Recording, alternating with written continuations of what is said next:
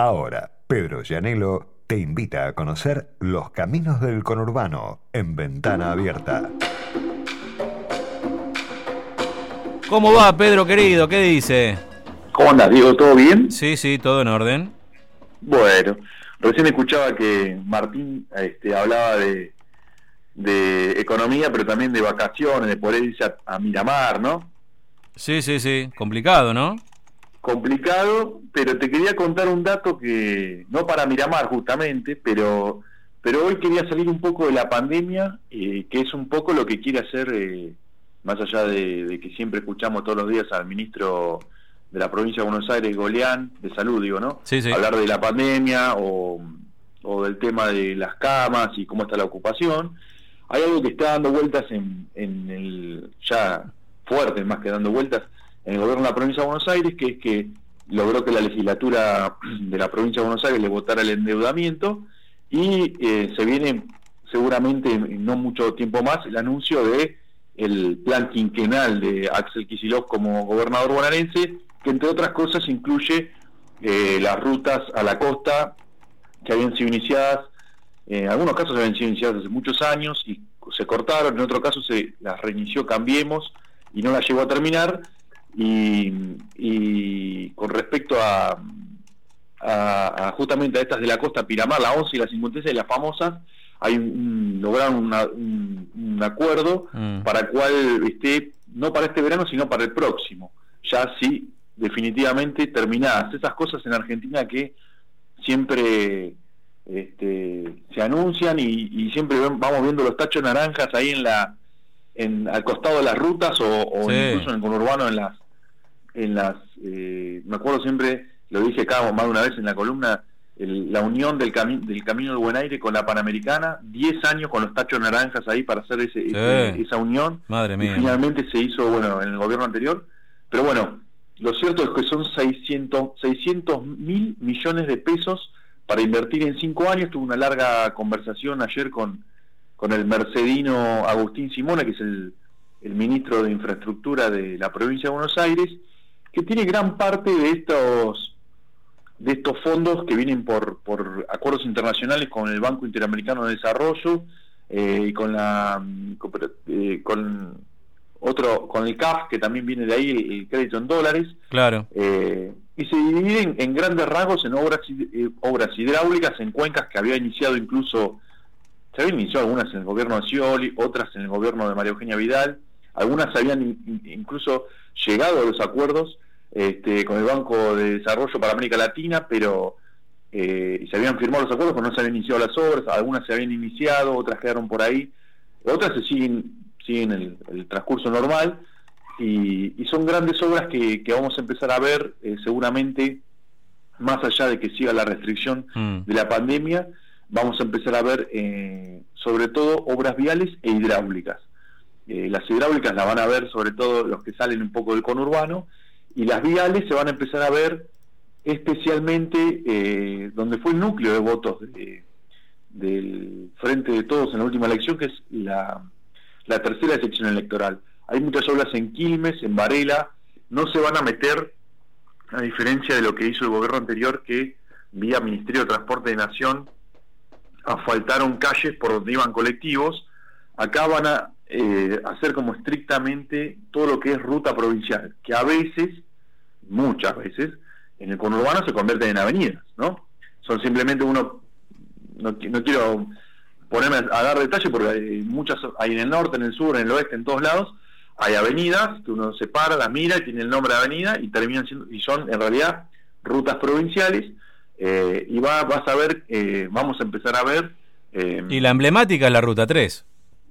Claro, bueno. Por ejemplo. Eh, Juan Manuel de Rosas, no la conoce como Avenida Juan Manuel de Rosas, ahí en, La Matanza. O Camino Negro, ¿no es ruta también? Es una ruta, esa es ruta nacional, que es la 3. Mm, pero, por ejemplo, otro, otra que sí tiene fisonomía de ruta y, en muy pocos tramos tiene, tiene ese look de avenida, es el Camino de Cintura. Ah, Camino de también Cintura. va a ser, eh, va a estar, está incluido en el, plan de reforma, por lo cual eh, los fondos están, algunos faltan cerrar acuerdos, pero más allá de la pandemia, más allá de la recesión y más allá de lo que hablaba Martín en, la columna anterior de, la renegociación del gobierno nacional con la deuda o no, Eh, Kichilov tiene su plan de reactivación de obra, el año que viene de elecciones, el plan es bastante más largo que, que, lo que incluye este, que el electoral, porque algunas se van a poder terminar para el año que viene y otras van a seguir. Mm. Eh, incluyen, y hay varias que son, que se iniciaron en la gestión anterior y que siguen, que son, eh,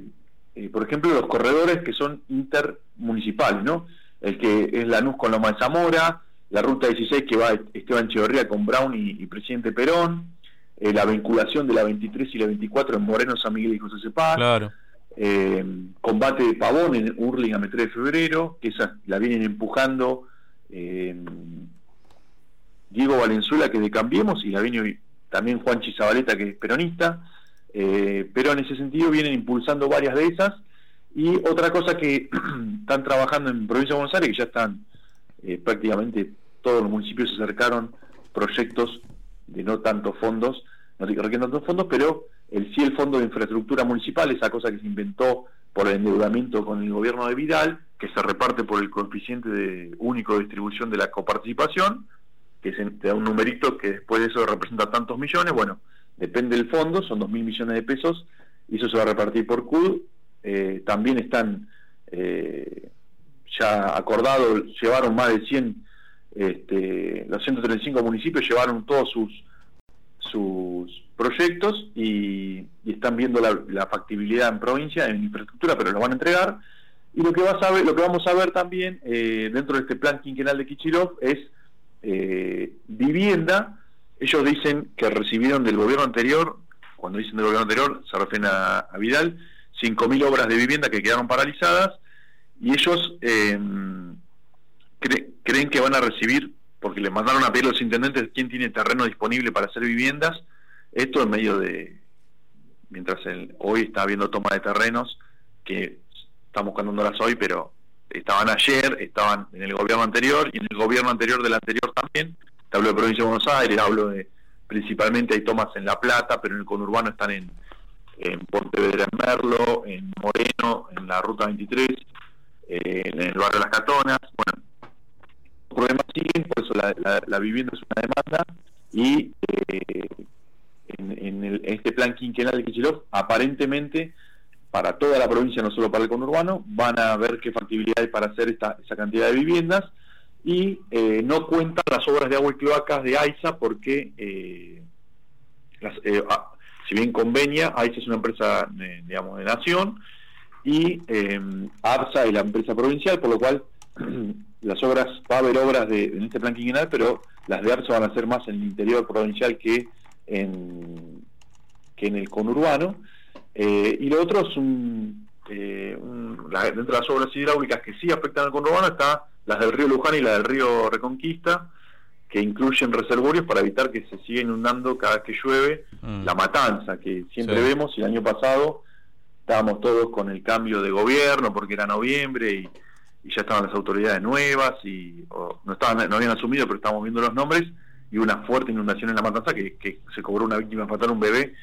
Eh, eso fue en noviembre del año pasado, por lo cual eh, las obras hidráulicas también están entre las eh, que de a poco vamos a ver, me parece que no, no sé si va a haber un gran anuncio por parte de, del gobernador bonaerense o simplemente continuar las obras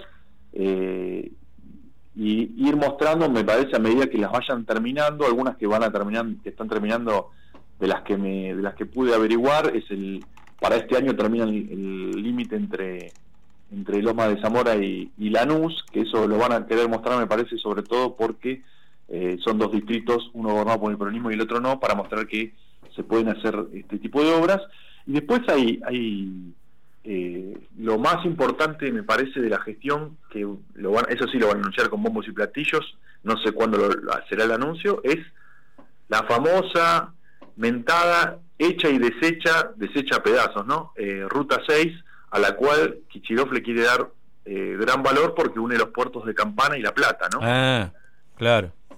Que es una que durante el gobierno de Scioli se hizo y después eh, tramos que se hicieron, no sé si estaban bien hechos o qué, pero se desmoronaron, están llenas de baches. es una obra que va a llevar mucho tiempo, que pretenden, al igual que surgió durante la gestión de Camino, ponerle peaje Eh, así que no es, no, es, no es para nada menor tener en cuenta eso. Y lo que quieren hacer también durante la gestión de estos cuatro años, los, ya quedan menos de cuatro años de, gestión de Kichilov, pero está en el marco de este plan, es continuar la autopista Buenos Aires-La Plata, que hoy llega todos, todos aquellos que hayan ido en coche alguna vez o en transporte público a La Plata, eh, llega como hasta en un momento se corta y vas a una rotonda. Bueno, esa ruta en realidad estaba proyectada para llegar al puerto de La Plata y, y de ahí eh, continuar y enganchar con la ruta 11. Eso es eh, eh, eso es algo que desde el gobierno y sería todo un enlace que después se tiene que empalmar con la ruta 6 que no llegó hasta La Plata, que llega hasta la ruta 2 y tendría que llegar hasta La Plata. Bueno, esa es parte de la obra que, que ahora quiere retomar y terminar Kisilov. Vamos a ver si, o sea, las intenciones están y logró el endeudamiento de la legislatura bonaerense, con lo cual tuvo, hubo varios días de cruce en redes sociales con, con varios ministros de Kisilov mm. acusando a la gobernador, a la ex gobernadora Vidal de influenciar sobre sus legisladores para trabar ese, ese, esa votación. Finalmente se dio y ahora vamos a ver si con esos fondos, que son muchos, eh, y ese endeudamiento pueden terminar las obras que en algunos casos están iniciadas y en algunos casos son ya promesas históricas. Sí, sí, y va a ser muy importante, yo digo, en esto, la sensibilidad del Estado eh, de estar presente, ¿no? Digo, el estar presente, que se note la maquinaria de la obra pública laburando y solucionando problemas. Digo, porque si en este contexto eh, con tantos problemas económicos que vamos a tener que enfrentar, ya tenemos que enfrentar. Si no vemos al Estado presente, digo, no solamente con, con, los servicios habituales, sino reforzando también en esto, que esto da labura además, ¿no? Eh, y vamos, me parece que si el Estado no se muestra activo va a ser un problema. Sí, acá en este caso por lo menos eh, lograron el, endeudamiento. Ahora, mm. este, también así como conversaba con, con Simone, que es el ministro, le decía algo casi que él me contaba que era parte de su de su que cuando se vaya del cargo le gustaría terminar, que es algo que le gusta hacer a todos los ministros de infraestructura, es que las, las licitaciones eh, demoren menos. Una licitación en la mm. provincia de Buenos Aires dura, tarda mínimo cuatro meses. Y una vez que está, está adjudicada, la empresa tiene un mes más para recién ponerse a arrancar la obra. Eh, son cinco meses, se te van, si vos tenés que, el mandato dura cuatro años y algunas licitaciones son muy grandes, pues no son menores no solo por la cantidad de fondos, sino por lo que hay que hacer. Eh, si se demoran con que en algunos casos los procesos burocráticos, uno la palabra burocracia tiene una carga negativa, pero algunos por supuesto son de control, pero otros no, y por eso estaban agilizando y destacando, en, eso sí, no hay grieta por lo menos, destacaban que de la gestión anterior venía el, el el expediente electrónico y la firma digital mm. que agilizaba esos mamotretos de papel que traslaban de un lado al otro, que te imaginas que para proyectos de, de grandes obras se acumulan hojas y hojas y hojas, mm. y en un momento, este, podría haber sido antes, pero en un momento la tecnología termina, termina atropellando al Estado y termina siéndole útil, ¿no? Sí. Y que todo se haga en un contexto de transparencia, eso me parece que es clave, ¿no? porque ya estamos viendo varios informes de organismos de control independientes que están hablando de el, subregistro de todas las compras que viene haciendo el Estado en este contexto de pandemia, ¿no? parece que la excepcionalidad, que es un tema que no es solo de la Argentina, digo, en, el mundo también se está debatiendo hoy. Eh, ojo que los estados, con esto de, sacar todo por, eh, por ejemplo, como le dicen en Estados Unidos, la orden ejecutiva, que es el decretazo, Ojo, que, ojo que vivir a decreto también implica una discrecionalidad donde los vivos hacen negocio en la crisis, ¿viste? No, no, seguro. Por eso, acá lo que querían era mantener, por supuesto, todos los procesos mm. legales que tiene la provincia de Buenos Aires, pero de ver cómo se puede agilizar eh, sin, sin pues, cumpliendo con, todo con todos estos requisitos que te decía, pero mm. haciéndolo más ágil para poder arrancar las obras, sobre todo cuando ya están los fondos, ¿no? Muchas veces eh, tardan en conseguirse eh, los acuerdos con organismos eh, multilaterales de crédito como el Banco Interamericano de Desarrollo, y una vez que está, están los fondos disponibles y se empieza a trabar todo lo otro, porque el proyecto, por ejemplo, lo que me decían es que hay en otra cosa que no hay grietas en, el trabajo técnico. Mm. Cuando está hecho la, obra para una cuenca, como está hecho por, por cuestiones técnicas y por ingenieros, el trabajo cambia en los gobiernos, pero el proyecto es el mismo. Sí, sí, sin dudas. Eh, tal, vez, tal vez se divide en otras fases o hay mm. prioridades, pero eh, hoy me parece que la búsqueda también no solo está en reactivar todo eso con el endeudamiento y, y vas a ver, me parece que hay obras clave para el conurbano que van a ser, por lo menos, mostrar en año electoral y mm. me parece que a, la luz de, cómo tienen avanzado varios de los acuerdos con, estos organismos, ya desde el verano van a mostrar la, la maquinaria de la obra pública, va a estar ahí a la vista de, los vecinos. Claro, claro, ojalá, ojalá, Pedro. Bueno, un gran abrazo. ¿eh? Bueno, gracias, Diego. La seguimos la semana que viene. Pedro Llanelo con sus caminos del conurbano.